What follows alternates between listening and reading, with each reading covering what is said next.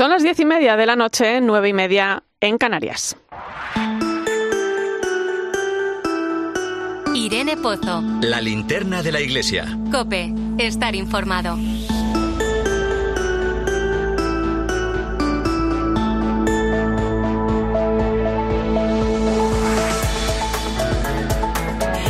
¿Qué tal? Muy buenas noches. Esta semana Caritas y la Fundación Fuesa presentaban un informe sobre la situación de las familias españolas ante el aumento de precios y el coste de la vida. Cuando uno lee el titular, tres de cada diez hogares no cuentan con ingresos suficientes para alcanzar unas condiciones de vida digna, se queda helado porque, claro, si antes muchos de nosotros veíamos lejos esta situación, actualmente o la vivimos o la tenemos muy cerca.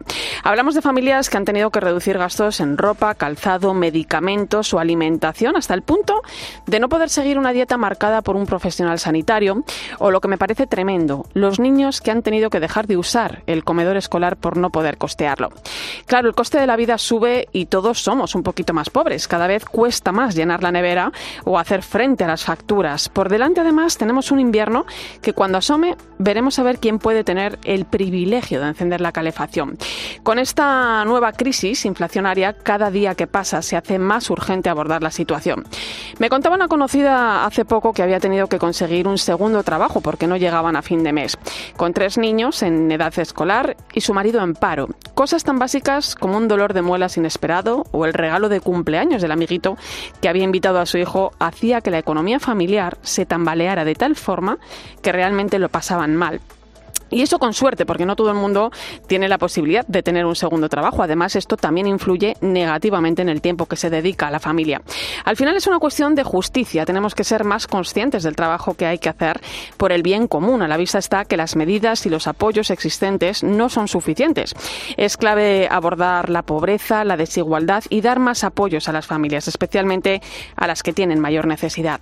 En eso debemos caminar en todos sus ámbitos, desde la educación, el mundo del trabajo, la sanidad es una cuestión de justicia social y, como nos recuerda Caritas y la Fundación FOESA, de abordar el problema no solo a partir de los ingresos disponibles, sino de las necesidades básicas de los hogares.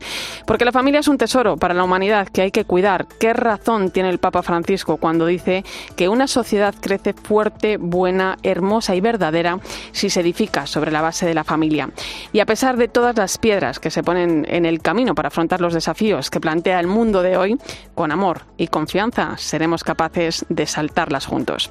Bienvenido a la linterna de la iglesia. Recibe un saludo de Irene Pozo en este viernes 4 de noviembre. La linterna de la iglesia. Irene Pozo. Cope, estar informado. Como cada viernes, puedes seguirnos a través de las redes sociales. Estamos en Iglesia Cope en Facebook y Twitter, hoy con el hashtag Linterna Iglesia 4N.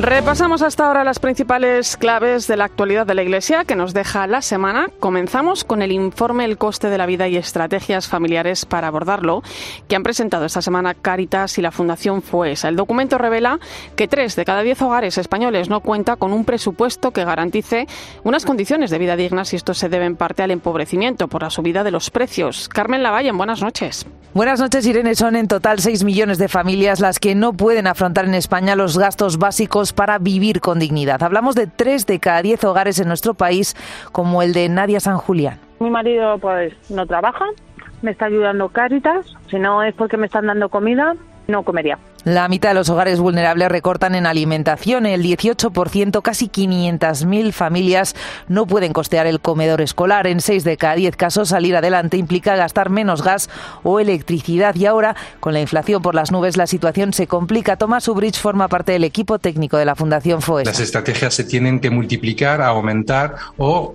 combinar de una forma distinta porque la necesidad es mayor. Abogan por medidas urgentes aunadas con políticas de prevención a medio plazo. Gracias, Carmen. El estudio propone la construcción de un presupuesto de referencia para unas condiciones de vida dignas, que sería un sistema de medición complementario que permitiría abordar la pobreza no solo a partir de los ingresos disponibles, sino que los asocia a las necesidades básicas de los hogares. Otro dato. Las familias que ingresan menos de 1.000 euros al mes antes de la crisis se veían obligados a dedicar el 70% de esa cantidad a vivienda y a alimentación. Cuando acabe el año, destinarán más del 80% por ciento.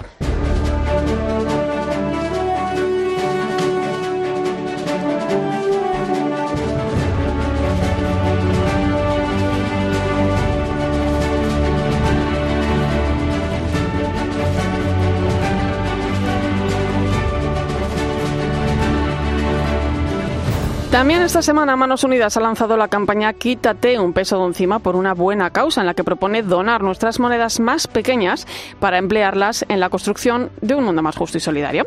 La ONG para el Desarrollo comenzará en las próximas fechas una recogida de céntimos a través de las 72 delegaciones que tiene por toda España y pretende extenderla hasta los momentos de mayor consumo, el Black Friday y la Navidad. Y es que, como nos recuerdan, cada vez usamos menos las monedas de 1, 2 y 5 céntimos, hasta el punto de que hay muchas máquinas que no las aceptan. El dinero que consiga recaudar Manos Unidas irá destinado a la financiación de proyectos de desarrollo en los más de 50 países en los que está presente.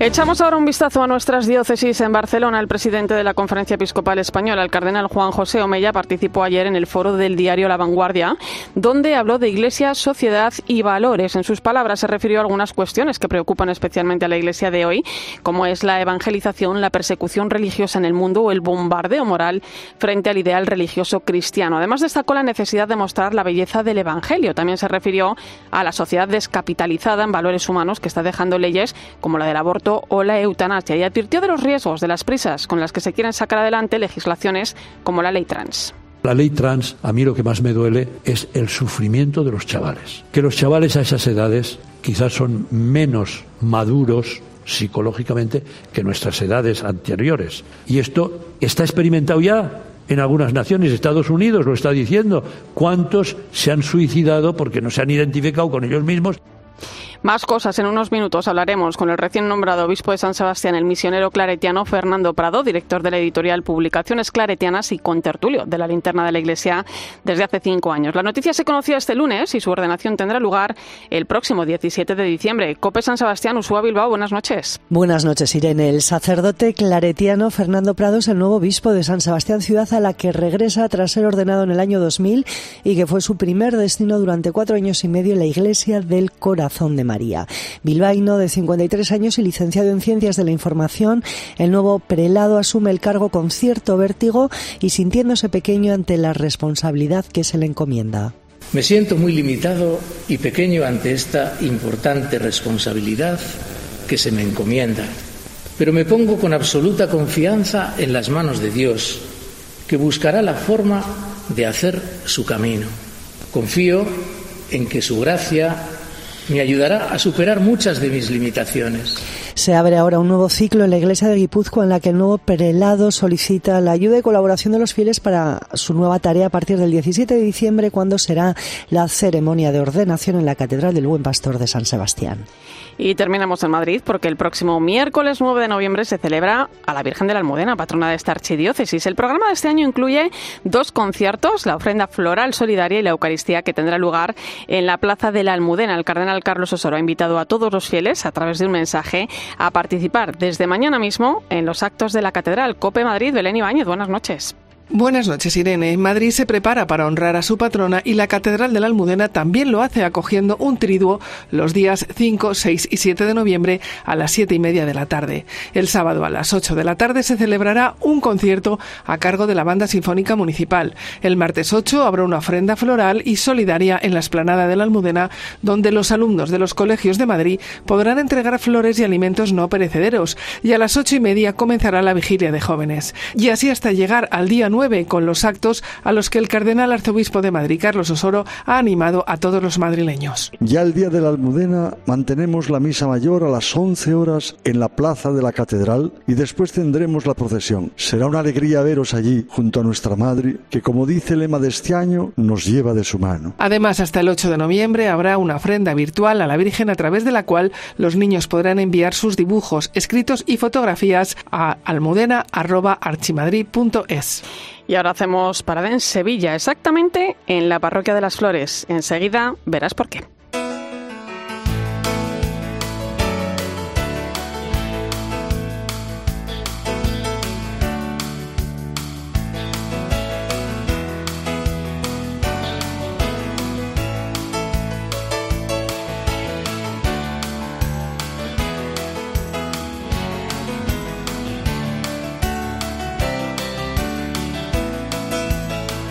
A media hora andando del centro de Sevilla nos topamos con esta parroquia de barrio obrero, Santa María de las Flores y San Eugenio Papa. Se encuentra precisamente en una barriada con nombre de Pontífice Pío XII. Allí el coordinador de la vicaría, Antonio, nos cuenta lo esencial que es para esta iglesia la generosa colaboración de sus casi 200 voluntarios, la mayoría jóvenes. Yo que tengo un contacto con otras parroquias en las que faltan catequistas, faltan jóvenes, no pueden tener los distintos grupos que tenemos nosotros, entonces ahí es donde yo he tomado conciencia de lo grande que es nuestra parroquia, porque esos voluntarios son los que mantienen Manu Torralba, buenas noches. Hola Irene, ¿qué tal? Oye, 200 personas colaborando desinteresadamente en esta parroquia sevillana. ¿Qué tipo de labores realizan? De todo un poco. Antonio, el que acabamos de escuchar, por ejemplo, ha sido coordinador de catequesis durante 15 años y ahora está en el Consejo Económico ayudando a la persona responsable de la contabilidad que tiene 86 años. Nunca les viene mal, ¿eh? A nuestros mayores que los ayuden con las nuevas tecnologías, ¿verdad? Claro, porque la cabeza le funciona perfectamente, pero quizás es ahí, a la hora de abrir un De enviar unos correos, cuando la ayuda de Antonio es más útil, pero esta parroquia tiene mucha vida. Ayudan con su tiempo personas de todas las edades. Hay voluntarios que tienen desde 15 años hasta más de 85 y a medio camino entre esas dos edades se encuentra la directora del coro, Mari Carmen, que participa en la parroquia desde los 13. Mi primer recuerdo es cuando me mudé allí y fui a misa el domingo y vi ese corito cantando y me atrajo de tal manera que ahí empecé y fíjate, la verdad que ya tengo y ahí estoy. El coro para Mari Carmen es su vida, pero no es la única labor que realiza. Otra de las principales es dar catequesis, algo que lleva haciendo desde niña como aprendiz cuando iba con su guitarra y que sigue haciendo para acercarle el Evangelio a los más pequeños de su comunidad. Yo siempre me ha gustado una catequesis muy activa, los niños participen a través de, cantos, de dinámicas que hagan que la catequesis sea participativa y que el mensaje se lleve de manera alegre y sobre todo también muy entendible. Oye Manu, eso es muy importante, ¿no? Colaborar con la parroquia no solo con nuestro tiempo, también con nuestras cualidades, ¿no? En, en este caso, bueno, pues el de los catequistas. Bueno, o fíjate, eh, para cualidades las de Antonio, otro de los voluntarios de esta parroquia, lo llaman manitas, con eso te lo digo todo me pusieron el mote así un poco de manita porque lo toco todo, toco la electricidad, toco la fontanería, toco la carpintería, un poquito de todo. Antonio, el manitas de la parroquia de las Flores, eh, no es del barrio de Pío XII, sino de un pueblo cercano a Sevilla, Castilleja de la Cuesta, y se dedica a montar cocinas. Un día apareció por allí, por su tienda, el párroco que quería una para la residencia de mayores de la parroquia y otra para el comedor social. Y desde entonces, Irene, a este hombre no le paran de pedir favores y él desde luego no para de arrimar el hombro para lo que haga falta, ya sea fin de semana, festivo, no importa, el manitas se apunta a todo por una cuestión de fe. Hay que cambiar una bombilla, se estropeaba un grifo, se estropeaba una silla de un viejecito, se estropeaba, yo qué sé, cualquier cosa. Pues Antoñito, que lo monta Antoñito, Antoñito hermanita, venga, pues yo iba a echar un cable, Qué importante, ¿eh, Manu? Son este tipo de voluntarios también en nuestras parroquias, donde también es muy importante ¿eh? la oración y el apoyo económico que cada uno pueda hacer en la medida de lo posible. Manu Torralba, muchas gracias por esta historia. A ti, Irene, hasta la semana que viene. Escuchas la linterna de la iglesia. Con Irene Pozo. Cope, estar informado.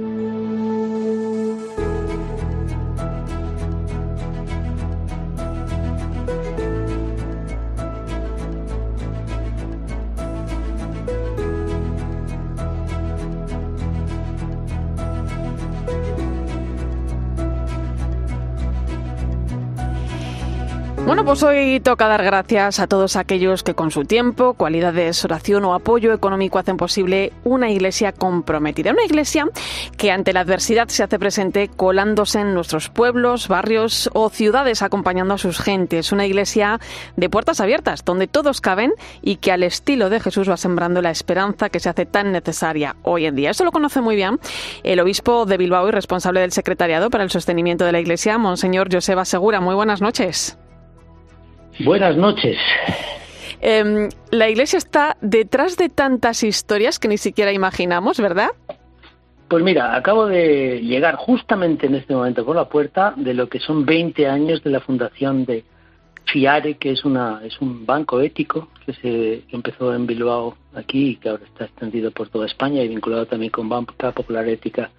Y bueno, justamente ahora es una realidad muy diversa, pero es que eh, empezó con un montón de gente que estaba vinculada a la iglesia. Estoy hablando del año 2002. Eso por decir una cosa de las que pasan en la iglesia. ¿Por qué toca dar gracias? Mira, toca dar gracias porque antes de que podamos realmente, bueno, pues pedir a la gente nada, igual otras veces hemos pedido en este día de la Iglesia Diocesana, pues hoy queremos reconocer que efectivamente hay muchísimas cosas que la gente está dando está dando tiempo y está dando una enorme variedad de cualidades y de capacidades que solamente en la Iglesia podemos encontrar por esa enorme diversidad que existe, no solamente aquí, sino en todos los continentes donde la Iglesia está presente y está presente en todos. Yo, el, que no puede dar otra cosa, pues, pues reza para que las cosas y la misión de la Iglesia y, y el compromiso por la fraternidad, pues, pues vaya progresando. Y luego otros, pues tienen posibilidad y también disposición para aportar también con dinero porque las cosas que se hacen en este mundo pues necesitan también recursos para poder y al final todo, a cabo todo va sumando, claro que sí. Eh, Monseñor, si vamos a las cifras en España, la Iglesia Católica se estructura en torno a 70 diócesis, hay casi 23.000 parroquias, 16.500 sacerdotes, más de 1.000 seminaristas, 35.500 religiosos y religiosas, casi 8.500 monjes y monjas de clausura, 10.600 misioneros y millones de laicos. ¿no? Detrás de cada gesto que vemos en la Iglesia está la implicación de muchas personas que lo hacen posible y esto es una gran riqueza, ¿no? Bueno, esta es la riqueza mayor que tenemos, es decir, porque efectivamente recursos son necesarios, recursos económicos, pero lo que realmente hace la Iglesia lo que es es la gente que convencida quiere seguir a Jesús y quiere tener los gestos y el cariño de Jesús y quiere defender la vida como Jesús la defendió. Y esto es de muchísimas maneras distintas, con muchas sensibilidades políticas, pero unidos en una misma fe, lo que nos hace lo que somos. Eh, la fase diocesana del sínodo, que se ha trabajado en los últimos meses en todas las diócesis, eh, nos ha servido para tomar conciencia de la importancia de caminar juntos, ¿no? Eh, retrata un poco también la forma de ser y estar en la Iglesia que vivimos en nuestras parroquias, ¿no? ¿Ha ayudado en cierto modo este proceso sinodal a sentirse más corresponsables? Yo creo que venimos de una iglesia en la que, bueno, había una percepción de que efectivamente pues, la gente era bautizada, era católica, y bueno, pues los curas estaban en las parroquias esperando a que la gente llegara para pedir formación, para pedir sacramentos. Eso ha cambiado radicalmente. Ahora yo creo que más que nunca en la Iglesia española hay conciencia de que todos tenemos algo que aportar y la responsabilidad es de todas y de todos. Y bueno, pues yo tengo la sensación de que eso poco a poco va entrando.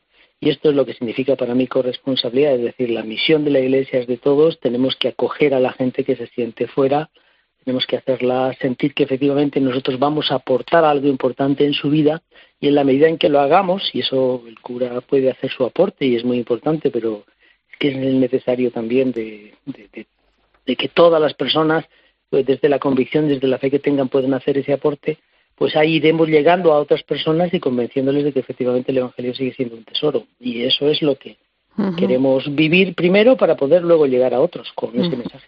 No sé si, si tiene la sensación de que antes la vida se articulaba mucho más en torno a la iglesia, ¿no? A la parroquia. Parece que con los años, sobre todo después de la pandemia, pues es algo que se ha ido enfriando, ¿no? ¿Cómo ayudaría a la sociedad de hoy el conocer mejor sus iglesias locales? Pues la iglesia local es un elemento importantísimo de esta sencilla, digamos, organización global que tiene la iglesia católica. Es decir, está ciertamente las iglesias locales con sus obispos Y por encima de ellas, como autoridad, está la autoridad del Papa, que es el obispo de Roma. Y luego, pues están, eh, entre medio están eh, conferencias episcopales, etcétera, pero esas no tienen, esas entidades no tienen tanta, digamos, importancia eclesiológica o eclesial como pueden ser las iglesias locales. Las iglesias locales están extendidas por todo el mundo y, bueno, pues como eh, tú bien sabes, pues toda, bueno, después de, por encima de la autoridad del obispo está la autoridad del Papa y ciertamente el Papa que tiene que mantener la unidad de esa enorme riqueza y variedad de situaciones en tantas de, complicadas situaciones, algunas de ellas o muchas de ellas.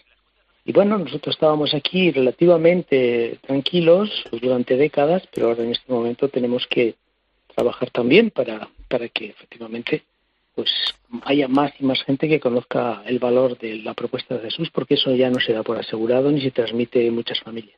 Em, es en la parroquia donde nacemos a la fe, donde aprendemos a escuchar el Evangelio, donde comprendemos también la importancia de la esperanza cristiana, la necesidad también ¿no? de compartir eh, todo eso.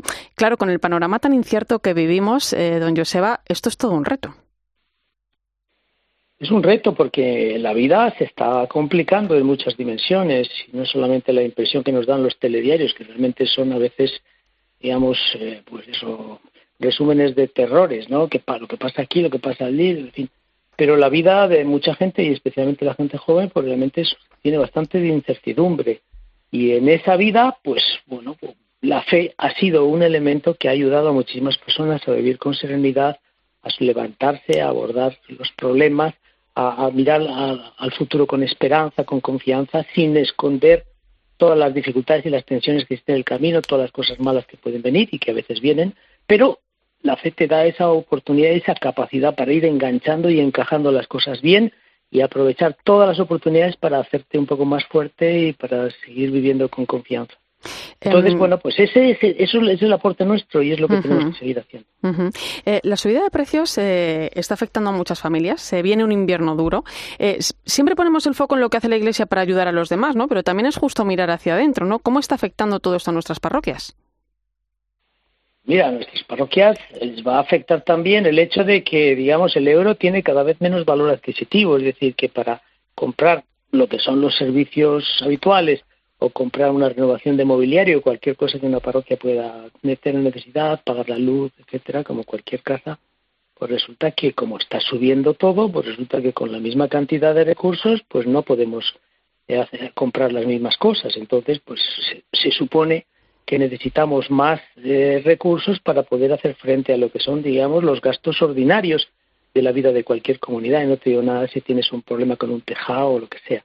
Todo eso, pues ciertamente requiere eh, requiere recursos y efectivamente la inflación, si es que se confirma, y parece que se confirma que va a ser considerable, pues va a resultar en que todos, tanto personas como, como instituciones, pues vamos a tener menos recursos, a no ser que, bueno, pues hagamos dinero, pero es que nosotros no estamos en el asunto de hacer dinero, más bien el asunto de intentar tener dinero suficiente para poder cumplir con nuestro trabajo, con nuestra tarea, con nuestra misión. Bueno, esa misión, ¿no? Eh, para esa misión se hace necesaria también la ayuda económica en la medida de, lo posible, ¿no? Está claro que, que esto que venimos hablando eh, hay que vivirlo los 365 días del año, ¿no? Forma parte de nosotros, pero la Iglesia celebra el Día de la Iglesia Diocesana el próximo domingo, ¿no? Yo le pregunto, ¿qué pretende con ello?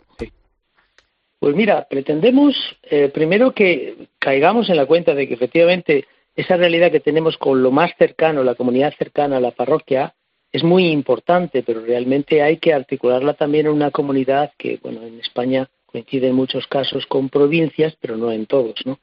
Y entonces, pues en esa realidad, eso que se llama Iglesia Diocesana, pues tenemos una riqueza de, experiencias, una riqueza de, de sensibilidades, una riqueza también de disposiciones y capacidades que nos hace mucho más fuertes. Y bueno, por eso mismo yo creo que lo primero que tenemos, eh, queremos hacer este día es recordar que somos iglesia en la comunidad cercana, pero también en la iglesia local, la iglesia diocesana.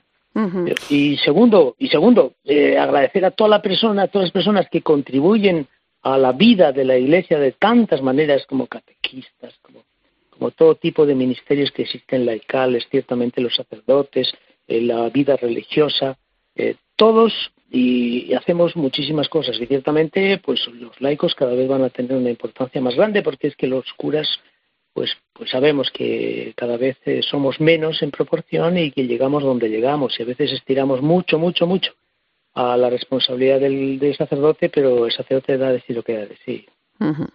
Bueno, pues en este día de la Iglesia Diocesana hay que agradecer la generosidad de tantas personas que dedican su tiempo, sus cualidades, su oración, el apoyo económico, ese caminar juntos que hace posible una Iglesia cercana y entregada a todos. Es un gracias con mayúscula que nos invita a seguir caminando en esos cuatro ejes que recordaremos especialmente el próximo domingo en este día de la Iglesia Diocesana. ese es, ese es nuestro mensaje. O sea, gracias por todo lo que la gente ya está haciendo Gracias por todo lo que la gente valora, digamos, el impacto que la Iglesia tiene en la vida de las comunidades de todo tipo, no solamente adentro, o sea, lo que es la comunidad eclesial, sino también fuera como estructura también muy importante que está presente en todo el tejido social de España y también, bueno, todo el trabajo de nuestras misioneras y misioneros en tantos países. Monseñor Joseba Segura, gracias por su tiempo, un placer. Bueno, muy bien, chao. Irene Pozo. La linterna de la iglesia. Cope, estar informado. Vamos con la imagen que Ana Medina nos trae esta noche, que es el rostro de miles de niños y niñas en el mundo, los que protagonizan el vídeo del Papa con su intención de oración para este mes de noviembre. Buenas noches, Ana.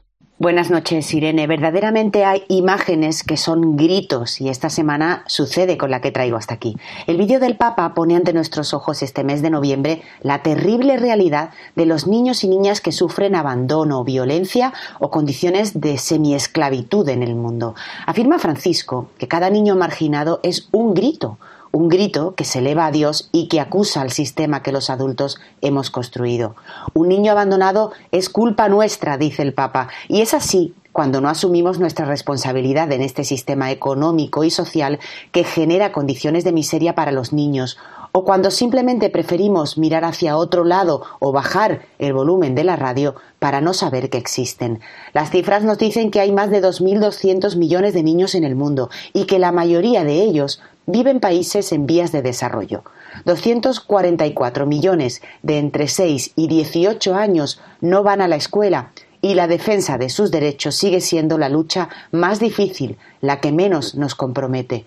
Además de actuar, Francisco en su videomensaje nos llama a ir más allá, a rezar para que todo niño en el mundo pueda recibir una educación y sentir el amor de una familia para saber que Dios no lo olvida. Enseguida llegamos a las 11 de la noche, a las 10 en Canarias. Conectaremos directamente con Bahrein para conocer cómo está transcurriendo la visita que el Papa Francisco está realizando a este país del Golfo Pérsico. Además, nos visita el nuevo obispo de San Sebastián, Fernando Prado.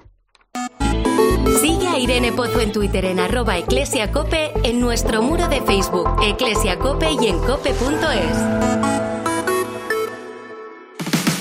Este fin de semana Cristina tiene un plan. Muy muy buenos días. En Cope de 10 de la mañana a 2 de la tarde, los sábados y domingos, el mejor entretenimiento lo encuentras en fin de semana. Bienvenido a tu programa. Esto es fin de semana en la cadena Cope y te vamos a acompañar sábado y domingo con Cristina López Slichting.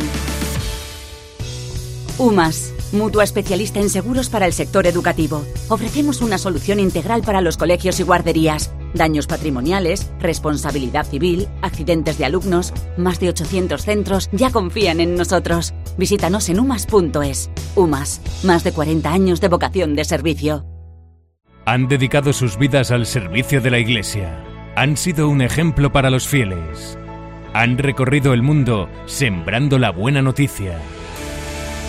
Ahora, desde un segundo plano, siguen trabajando por el bien común. Y tienen mucho que enseñar, mucho que ofrecer y mucho que contar. Esta semana, Cardenal Antonio María Rouco Varela, arzobispo emérito de Madrid. Lo que ahora ves en la sombra, la fe, la gloria. Eméritos, un camino de fe. El sábado por la mañana, en 13. Escuchas la linterna de la iglesia. Y recuerda, la mejor experiencia y el mejor sonido solo los encuentras en cope.es y en la aplicación móvil. Descárgatela. Picasso dijo que las musas te pillen trabajando. Balduero una cepa, una sola botella por cepa. Las musas vinieron a Balduero y nos pillaron trabajando. Está en baldueroencasa.com o en el 600 600 040. Bébete el arte de Balduero. Baby Pat y Sweet Pat, los productos para microondas de patatas y jolusas se preparan en solo 7 minutos. ¿Qué? Baby Pat y Sweet Pat. ¿Cuánto? En 7 minutos. ¿De quién? De patatas y jolusa. ¡Amamos las patatas! ¡Y los boniatos!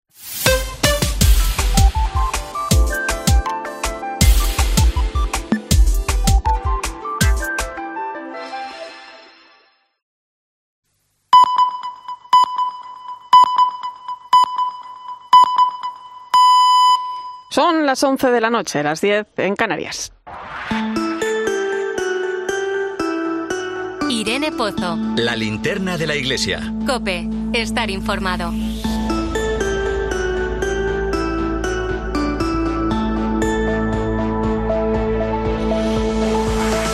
Ya sabes que el Papa se encuentra de viaje en Bahrein, un lugar situado entre Arabia Saudita y Qatar. Es el primer pontífice en visitar este lugar, aunque es la segunda vez que Francisco viaja al Golfo Pérsico. Ya lo hizo en 2019 en un viaje a Emiratos Árabes, donde, por cierto, se firmó un documento muy importante junto al gran imán de Al-Azhar sobre la fraternidad. Hoy no nos vamos hasta el Vaticano, aterrizamos directamente allí en Bahrein. Enviada especial Eva Fernández, buenas noches. Muy buenas noches, Irene. Oye, ¿cómo han recibido al Papa Francisco? ¿Qué ambiente se respira allí en Bahrein? Bueno, pues la verdad es que impresiona muchísimo el respeto, el cariño y la cordialidad con la que se está recibiendo al Papa en un país del Golfo Pérsico, donde hace pocos años nadie habría imaginado este tratamiento con todos los honores eh, que se está dando a un pontífice, ¿no? Desde que llegó ayer tanto el rey Hamad al-Jalifa como, como el Tayet, el gran imán de, de Sí. Al-Assad, se están desviviendo, están atentos incluso a detalles para facilitar el desplazamiento del Papa desde su silla de ruedas. Es como, ¿cómo te diría? Se nota mm, una confianza recíproca. También se ha confirmado esta misma tarde durante la reunión del Papa con el Consejo Musulmán de Ancianos en, en la mezquita que está, que está dentro del Palacio Real. Mm, Y, y ahí se ha producido una imagen mm, que, que no se nos puede pasar desapercibida porque, porque en cierta forma pensábamos, comentábamos los periodistas entre nosotros, el Papa estaba sirviendo para unir a sunitas y a chiitas, dos ramas del Islam que, como sabemos, no siempre eh, son muy bien avenidas, ¿no? Entonces, en, en ese ambiente, pues... la verdad es que era, mm, eh, era, mm, era muy emocionante, ¿no? Ver, ver ahí el Papa y ver a, a los eh, musulmanes unidos en torno a la figura del sucesor de Pedro, ¿no? Y, mm, y este ambiente, eh, a día de hoy, solo por la parte musulmana, Irene, porque Sí. mañana, sábado y el domingo tendremos el esperado encuentro con los eh, católicos Sí. y ahí el recibimiento sobre todo va a estar lleno de alegría, como si se recibiera un padre que no se ve hacía mucho, me ha dicho justo esta tarde un voluntario en la catedral, ¿no? Y de hecho, eh, en la catedral de Nuestra Señora de Arabia hemos tenido ya un anticipo, ¿no? De, de lo que van a ser los dos próximos días. Una catedral preciosa, construida en medio del desierto, porque es que es así, o sea, Ujú. imaginaros un desierto y que irrumpe de repente una construcción preciosa. Un terreno que cedió el rey, además. Sí, sí, sí. Y hasta tal punto, o sea, no solo donó, es que ha seguido de cerca todo el proyecto, incluso llevó al, pa- al Vaticano hace un par de años, le llevó al Papa la, mm, una maqueta para que, para que el Papa Francisco viera cómo, cómo estaba quedando la catedral, ¿no? O sea, que es increíble. Eva, eh, es un viaje importante que, bueno, como estás adelantando, ¿no? Refuerza ese trabajo que viene haciendo la Iglesia en materia de diálogo interreligioso, ¿no? ¿Cómo está transcurriendo la visita hasta ahora? Sí, bueno, pues eh, esta misma tarde, cuando el, el Papa se ha reunido con el Consejo de Ancianos, sí que se ha escenificado todo este trabajo que comentabas, ¿no? Que llevan haciendo los pontífices en el terreno de- del diálogo interreligioso. Impresionaba ver los abrazos eh, intercambiados entre ancianos musulmanes y, por ejemplo, nuestro cardenal Ayuso, digo nuestro porque, Sí, es muy español. eh, es nuestro, es muy español y tanto, ¿no? Que, que lleva pues tanto tiempo trabajando, ¿no? Que hablaba con ellos en árabe. He Sí. tenido la suerte de estar detrás, más o menos detrás de él, y la verdad es que, mm, bueno, pues te impresionaba ver cómo, cómo le buscaban los imanes del Consejo de Ancianos, cómo se acercaban a él, Qué cómo bueno. le saludaban, Ujú. esos abrazos. en su discurso el Papa ha reiterado que, que el Dios de la paz nunca conduce a la guerra, nunca incita al odio, nunca respalda la violencia, ¿no? Y, y nosotros, y lo decía mirando a, al, al, Consejo de Ancianos que, que, creemos en él, estamos llamados a promover la paz a través de, de instrumentos de paz como el encuentro, como mm, el diálogo, que es el oxígeno, les decía, de la convivencia común. Y luego, por supuesto, Irene, ayer el Papa, yo creo que a todos nos dejó cao, ¿no? Con su primer discurso, ¿no? El primer discurso del viaje ante, ante el rey, ante su heredero, ante el gobierno, ante los empresarios, ante el cuerpo diplomático. El Papa no se andó con chiquitas, ¿no? Y, mm, abordó los, eh, los problemas eh, más graves, ¿no? Que, que afronta este país, ¿no? Habló de la, de la discriminación, de los derechos humanos que no podían ser violados, sino que había que promoverlos. Como sabemos, algunas ONGs internacionales habían pedido al pontífice que que, que, intentar hablar con el rey, ¿no? Para que se eliminara la pena de muerte, ¿no?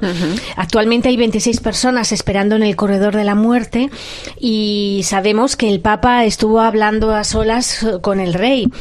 Eh, del contenido de esa conversación mm, no nos consta nada oficial del Vaticano, pero sí que estamos muy seguros de que el Papa habla, ha hablado con el rey de este asunto, ¿no? Y en un país en el que solo hay dos iglesias, el Papa ha pedido que la libertad religiosa sea plena, que no se limite a una libertad de culto. Está, claramente el Papa no solo pensaba en Bahrein, pensaba en, otro país que está muy cerca, a 23 kilómetros eh, de distancia y en el que no hay libertad religiosa, ¿no? Y y esta tarde, fíjate, Irene, ante, ante Nuestra mm, Señora de Arabia, que se encuentra en una capilla lateral de esta, de esta preciosa catedral, decorada con, con unos eh, frescos preciosos diseñados por Kiko Arguello, el iniciador del camino neocatecumenal, el, el pontífice, el Papa, que ha, mm, bueno, pues ha mantenido un encuentro ecuménico.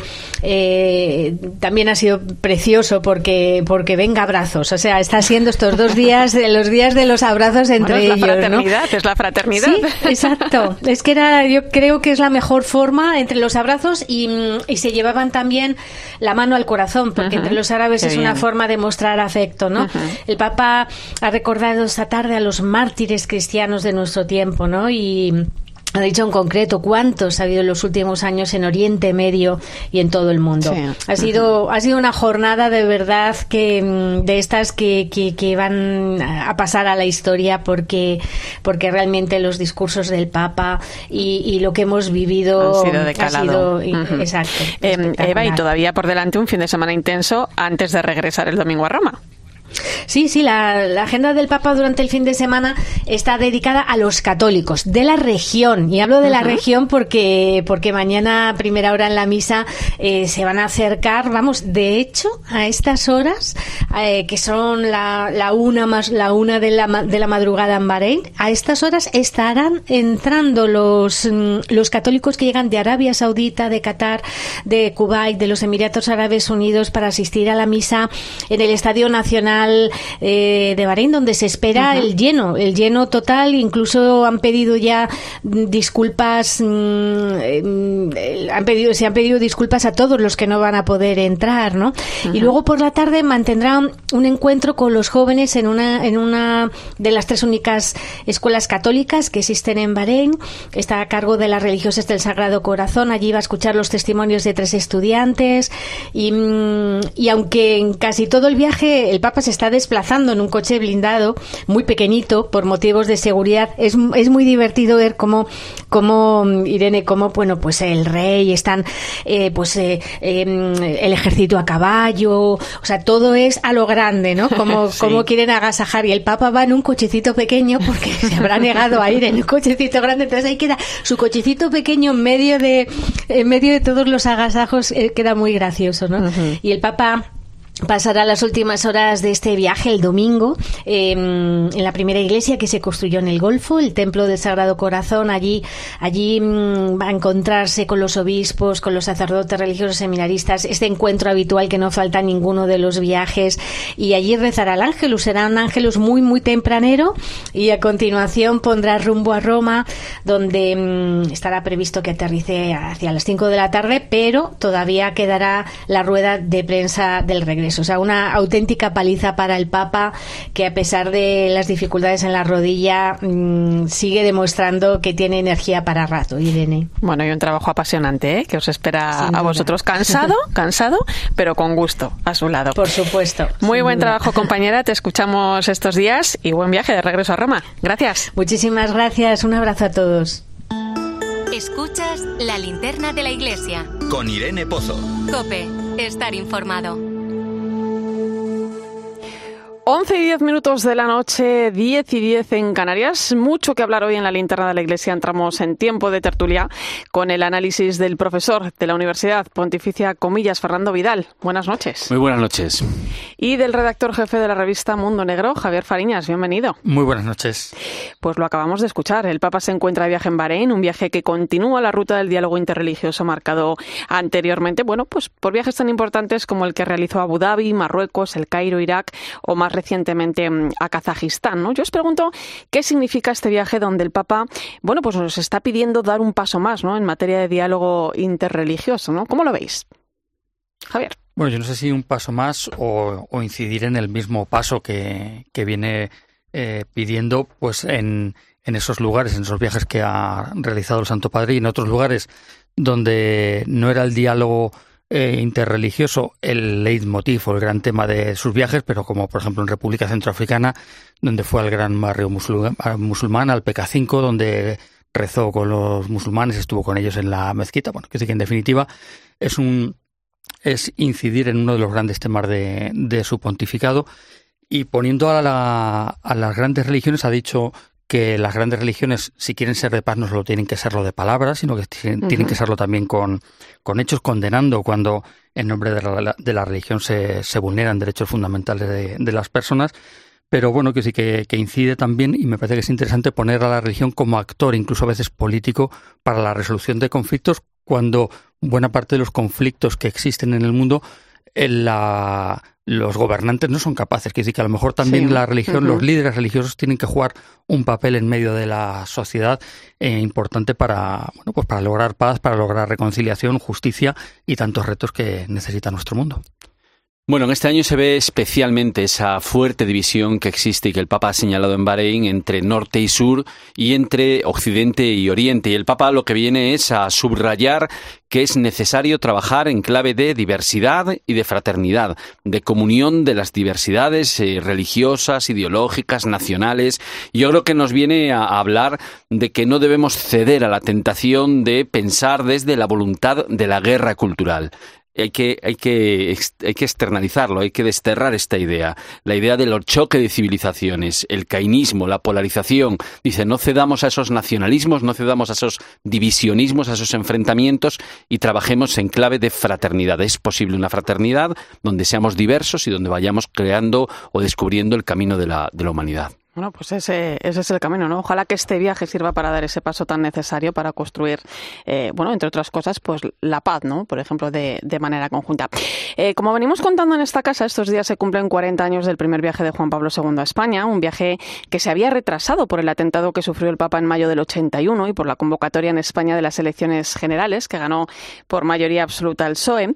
Tal día como hoy, 4 de noviembre, el Papa visitaba Guadalupe, Toledo y Segovia, donde en el día de su santo, San Carlos Borromeo, pudo rezar ante la tumba de su maestro espiritual, San Juan de la Cruz.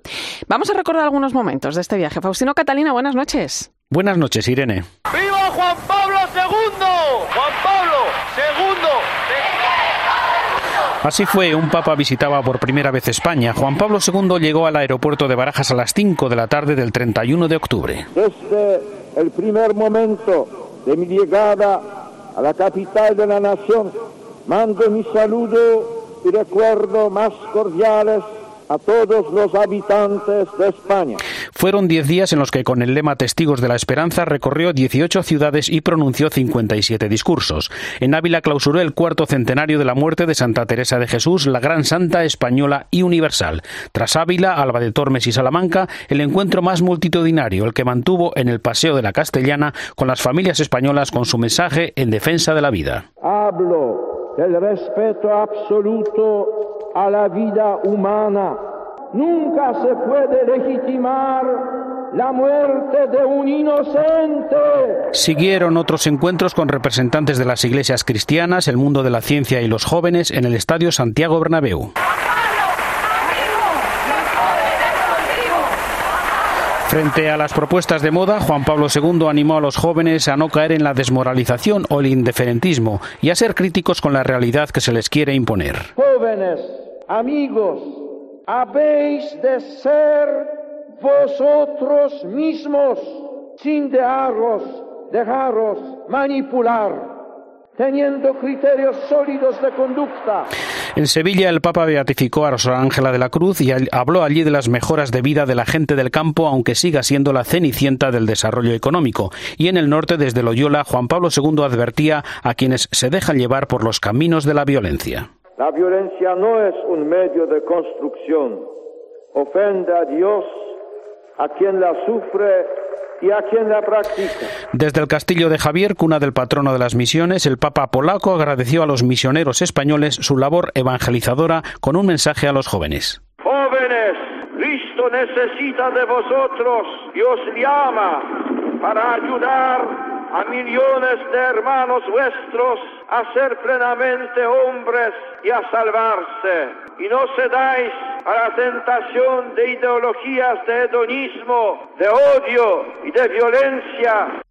En Barcelona visitó Montserrat, la catedral, la Sagrada Familia y se dirigió al mundo del trabajo. La falta de trabajo va contra el derecho al trabajo. La creación de nuevos puestos de trabajo debe constituir una prioridad tanto económica como política. En Valencia ordenó el Papa a 141 sacerdotes, visitó a los afectados por la rotura de la presa de Tous en Alcira y el último día estuvo en Santiago, un año santo compostelano, con un balance del viaje.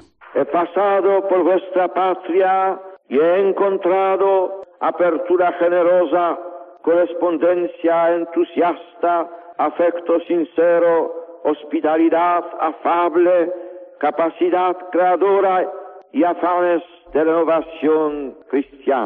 Y llegó la hora del adiós que se repetiría cuatro veces más a España y los españoles. Hasta siempre, España. Hasta siempre, tierra de María. ¿Qué recuerdos tenéis de este viaje? Claro, era la primera vez que un papa visitaba, mm, visitaba España. Eh, fue todo un acontecimiento, no solo para la Iglesia, ¿no? Un acontecimiento eh, histórico, ¿no? ¿Qué supuso este viaje para España? Bueno, efectivamente yo creo que hay una generación que estamos muy marcados y muy conectados emocionalmente con, con ese viaje, ¿no? Yo estuve en Santiago precisamente en ese último día y, la verdad es que sí fue una apertura y una llegada al mundo cristiano de una nueva generación, eh, bueno, que no había vivido la dictadura y que no estaban las claves de, de, de, las divisiones que había antes. Pero es verdad que fue un año frontera, el 82, el año que empezaba la movida, el Mundial de España, ganó el PSOE, vino el Papa, parece increíble, ¿no? Después en el 92 parece algo de magia.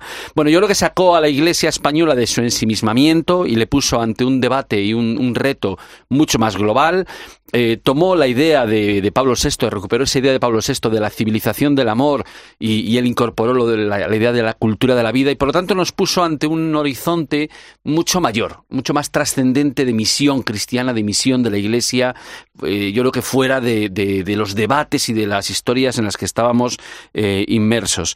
Y sin duda también abrió otro ciclo en la Iglesia española, en un tono diferente a la de la Iglesia de la Transición, bueno, pues que ha tenido diferentes valoraciones, ¿no? Pero efectivamente ese recorrido generoso, eh, profundo por la geografía española. Eh, yo todavía tengo la colección de postales que sacaron de cada ciudad con su cara. Eh, pues sí, tra yo transformó efectivamente eh, a nuestro país, la iglesia a nuestro país. Sí. ¿Dónde estaba Javier Fariñas un 4 de noviembre de 1982? Bueno, pues estaría en casa siguiéndolo por la tele o algo así en Toledo. Fue ese día fue fiesta y eso permitió evidentemente mucha más gente que de Toledo capital. Medio millón de personas se dieron cita en el barrio Santa María de Benquerencia, uno de los barrios obreros de reciente creación y construcción en, en la capital autónoma de Castilla-La Mancha. Que dice que medio millón de personas en una jornada que ya fue dedicada al apostolado seglar. Antes hablabais de, de Guadalupe, ahí el Papa Juan Pablo II hizo un discurso dirigido al mundo de las migraciones y dijo entonces, dice, es el capital el que tiene que buscar a la persona y no la persona que tiene, la que tiene que ir detrás del capital, ¿no? Un mensaje muy, muy interesante y muy actual, ¿no? Por desgracia, 40 años más tarde. Y luego una de las cosas que como el Papa que le gustaba comer bien, pues el mazapán de Toledo se llevó un buen recuerdo. de, Comió en el seminario y probó el mazapán por, por primera vez. Se le cantó en polaco en, en Toledo, pues, pues eh, un poco en, con motivo de la fiesta de San Carlos Borromeo. Bueno, pues también se le cantó en polaco. Una jornada grande, no para la Iglesia española, desde luego, pero en Toledo es un día de, un recuerdo muy emocionado el de hoy, sí. Oye, ha llegado el momento de saludar a nuestro querido colaborador, director de publicaciones claretianas, religioso, sacerdote, periodista y amigo, que el próximo 17 de diciembre se va a convertir en el nuevo obispo de San Sebastián. Fernando Prado, buenas noches. Muy buenas noches, Irene, Fernando y Javier. ¿Cómo recibe eh, uno la noticia y cómo lo acepta? ¿no? Porque es un servicio que no deja de suponer un cambio, un cambio de vida. ¿no? no sé si da un poco de vértigo, Fernando. Mucho vértigo, sí, claro. Es lo primero que te viene a la cabeza esa sensación como diciendo, uy, ¿en qué me estoy metiendo, no? Porque claro, cuando te llama el señor Nuncio, no te pregunta a ver qué te parece si esto tú eliges o no, no, te dice el Santo Padre ha decidido que usted sea obispo de San Sebastián. Así que mire, le voy a enviar una carta por correo electrónico en la que usted tiene que mostrar el, consentimiento y escribirle al Papa para aceptar el cargo. Y bueno, yo le pedí que me diera unas horas y bueno, pues lo recé un poco, estuve pensándolo, contrastándolo con mi director espiritual y bueno, pues le escribí al Papa aceptando un poco desde cierta inconsciencia, ¿no? Pero Mm, confiado en que en que Dios me va a guiar bien por ese camino también, ¿no? Y con la confianza de que a pesar del vértigo, pues cuento con su gracia y sobre todo con el apoyo de muchísimas personas que comprometidas también con la Iglesia y con lo que y con lo que vamos a vivir, pues eh, iremos adelante, ¿no?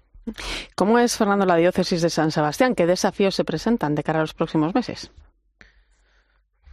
Pues, no te sabría decir cuáles son los desafíos más inmediatos, ¿no? Pero vamos, yo creo que la iglesia de San Sebastián es una iglesia como las iglesias eh, europeas, ¿no? Una iglesia que vive en un momento cultural diferente al que hemos vivido, unos cambios que se suceden muy grandes y, bueno, podríamos decir que estamos en ese proceso de secularización, como toda Europa, y ese es el gran desafío, ¿no? La, secularización de la sociedad y podríamos decir así la evangelización o, la transmisión de la fe, pasar la tradición a las siguientes eh, generaciones, ¿no? Anunciar el evangelio en el momento en el que estamos viviendo con las categorías culturales que estamos viviendo y en la sociedad en la que vivimos, que es la que tenemos, no tenemos otra.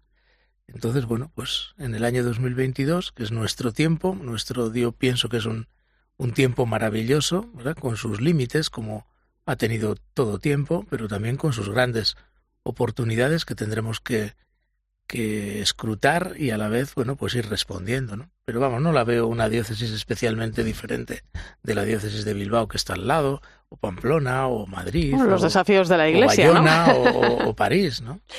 Fernando. Bueno, felicitarte y sobre todo felicitar a la diócesis de San Sebastián por eh, tener una persona como tú eh, al frente de la comunión, ¿no? Eh, claro, se toma este episcopado, comienza este tiempo en un momento excepcional de la Iglesia, ¿no? En el que estamos moviéndonos hacia la, una sinodalidad mayor. Y una de las frases que ha salido en prensa de tus declaraciones ha sido que vamos a decidir entre todos el futuro, ¿no? Es decir, ¿qué nuevas formas de sinodalidad, qué, qué, necesario, qué es necesario implementar en la Iglesia, en San Sebastián, esto, en este caso, para alcanzar mayor sinodalidad?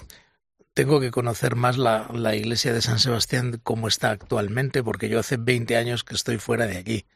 Pero en la iglesia en general estamos eh, en un proceso actualmente de sínodo, ¿no? Estamos preparándonos para un sínodo que se ha alargado todavía un poco más y estamos en una de las fases de esa preparación del sínodo sobre la sinodalidad, precisamente. Y yo creo que al final la sinodalidad, eso que se dice, ¿no? Que lo que se trata es de caminar juntos, precisamente. Eso tendrá que ir articulándose de una manera que llegue incluso hasta, hasta un desarrollo en el derecho canónico, ¿no? Es decir, te voy a poner un ejemplo. Mm, ahora, actualmente, el derecho canónico exige que en todas las parroquias haya un consejo económico, ¿no? Es una exigencia del derecho. Pero no lo exige que haya un, un, consejo pastoral. Lo recomienda, pero no, no lo exige como, como una norma, ¿no? Bueno, pues ese tipo de, de, de, normas son necesarias para articular y garantizar que la, la sinodalidad sea efectiva y que ese caminar juntos esté articulado. Y eso se irá haciendo, yo creo, a la larga, ¿no? Lo que está claro es que hoy en la Iglesia eh, caminamos juntos y, y, también tenemos que decidir las cosas juntos, ¿no? No veo yo eh, otro camino, no puede ser un, obispo o un sacerdote en su parroquia eh, la única autoridad de todo, ¿no? Es decir, el, servicio de, la misión que queremos ofrecer desde la Iglesia tiene que ser algo que se articula con todos, cada uno en su lugar, pero esa podríamos decir así, una iglesia que es jerárquica, pero a la vez eh, está inspirada también, el pueblo de Dios está inspirado por el Espíritu, ¿no? Todos tenemos un conocimiento interno de Dios que eso nos tiene que llevar a, a, a participar, como dice el Papa, todos somos discípulos misioneros. ¿no? Venga, una pregunta más rápida, Javier. Fernando, muchas felicidades. Yo quería que miraras un poquito para atrás. Veinte años en una en una editorial, Publicaciones Claretianas, con un trabajo muy interesante ¿Qué te llevas a San Sebastián de, a nivel personal de, de esos, de esas dos décadas de trabajo? Bueno, pues me llevo el haber estado en, en, en Madrid, en una ciudad eh, grandísima, ¿no? En un trabajo muy bonito, que a mí me gusta y me ha gustado mucho, especialmente, bueno, pues me llevo muchos rostros de editores, de gente del mundo del libro, eh, me llevo pues mucha, no sé, muchas amistades de, de personas con las que podido trabajar, convivir en mi propia casa, claretianos que hemos vivido en esa casa de buen suceso. Bueno, pues me llevo pues muchos rostros y una experiencia y una madurez que, bueno, pues los 20 años que he pasado aquí me han ido también haciendo crecer, ¿no? Ya no soy aquel joven que vino con 30 años a Madrid, me voy con 53 años para San Sebastián y bueno, aunque han dicho por ahí que soy uno de los obispos más jóvenes. Hombre, lo he dicho yo. Pero bueno, con 53 años hoy ya no se es joven. En unos, en unos meses... que el, presidente del gobierno es más joven que yo. en unos meses volvemos a hablar y lo volvemos claro. a poner sobre la mesa. Bueno, pues una noticia que nos alegra enormemente ha sido mucho lo compartido en estos cinco años donde comenzaste colaborando en la linterna de la iglesia con Faustino Catalina. Continuaste con una servidora. Eh, yo me voy a quedar con un momento, algo que me dijiste en una entrevista que hicimos en 13 con motivo del libro Entrevista con el Papa Francisco que publicabas hace ya un tiempo, La fuerza de la vocación. ¿no? Yo te pregunté por la tuya y tú me dijiste, me gustaría que esta felicidad que produce en mí el Evangelio la conocieran otros. ¿no? Y eso es lo que ha pasado en este tiempo y eso es lo que va a pasar de ahora en adelante. Yo estoy segura, te doy las gracias, por tanto, rezaremos mucho por ti, mucho ánimo y no te olvides de nosotros. No, no me olvidaré, imposible. Gracias, Fernando Vidal. Muy buenas noches, muchas gracias. Javier Fariñas, hasta otra. Hasta la próxima. Y gracias a ti también por acompañarme esta noche en la linterna de la iglesia. Te dejo ahora con el partidazo de Cope y Joseba Larrañaga. Irene Pozo. La linterna de la iglesia. Cope, estar informado.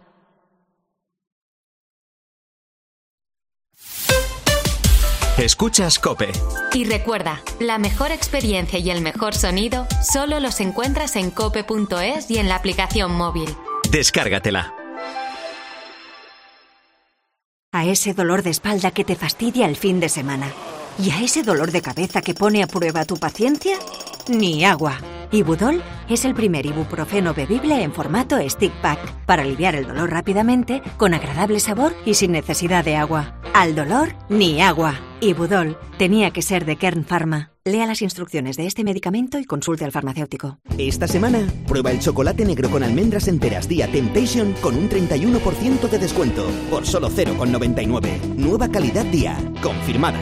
Desde que estoy en Yastel, tengo un precio buenísimo y ahorro, ¿sabes, no? Véase, tener pasta, un colchoncito, que no malgastar, pues como que da paz. Y esa paz me la da Yastel con una fibra buenísima y dos líneas de móvil por 39.95 precio definitivo. Llama ya al 1510. Véase, ya estás tardando. Espabila. ¡Que llames!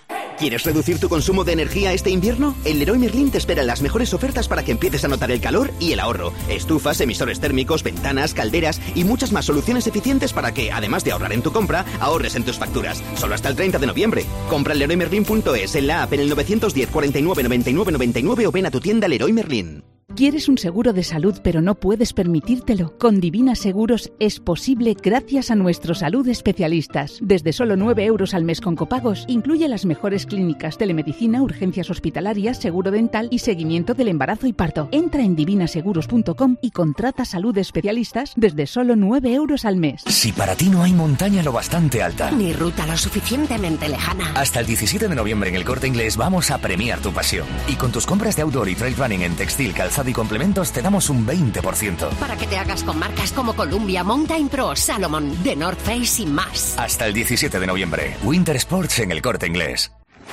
Con el dinero no se juega y antes de tomar decisiones necesitas tener la mejor información. Una de las cuestiones que está permitiendo de alguna manera capear un poco el temporal es usar los ahorros acumulados durante la pandemia. Gran